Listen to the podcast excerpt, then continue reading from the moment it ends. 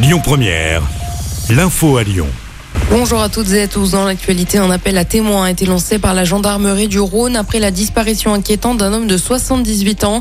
Il a quitté son domicile de Charlie samedi soir vers 20h. Il porterait un blouson noir, un pantalon bleu marine foncé et des baskets noires.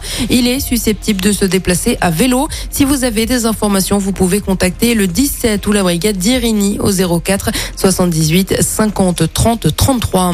Les laboratoires d'analyse médicale en grève à partir d'aujourd'hui à Lyon et dans toute la France. Une grève pour protester contre le budget de la sécurité sociale. Le gouvernement veut faire 250 millions d'euros d'économies. 95% des laboratoires garderont porte close sans cas d'urgence et avec une ordonnance. Les députés se penchent sur le projet de loi d'orientation et de programmation du ministère de l'Intérieur aujourd'hui.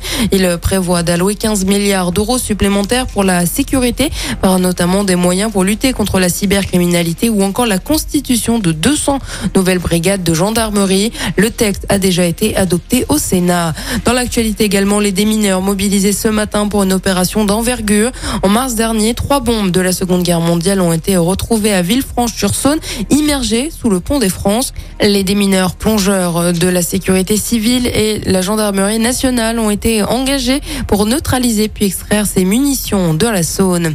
Un départ d'incendie a eu lieu hier en début d'après-midi sur le site de Sanofi Pasteur à Marcy-l'Étoile.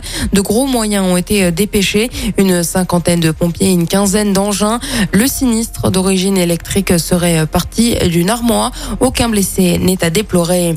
Ouverture repoussée pour la station de Val Thorens dans la région Auvergne-Rhône-Alpes.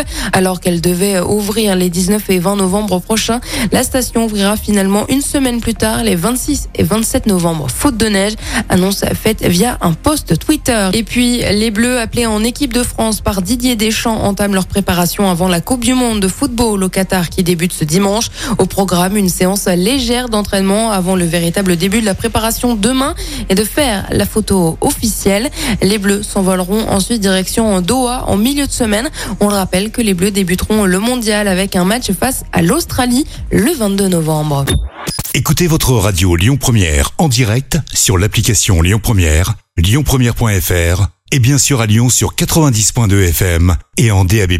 Lyon Première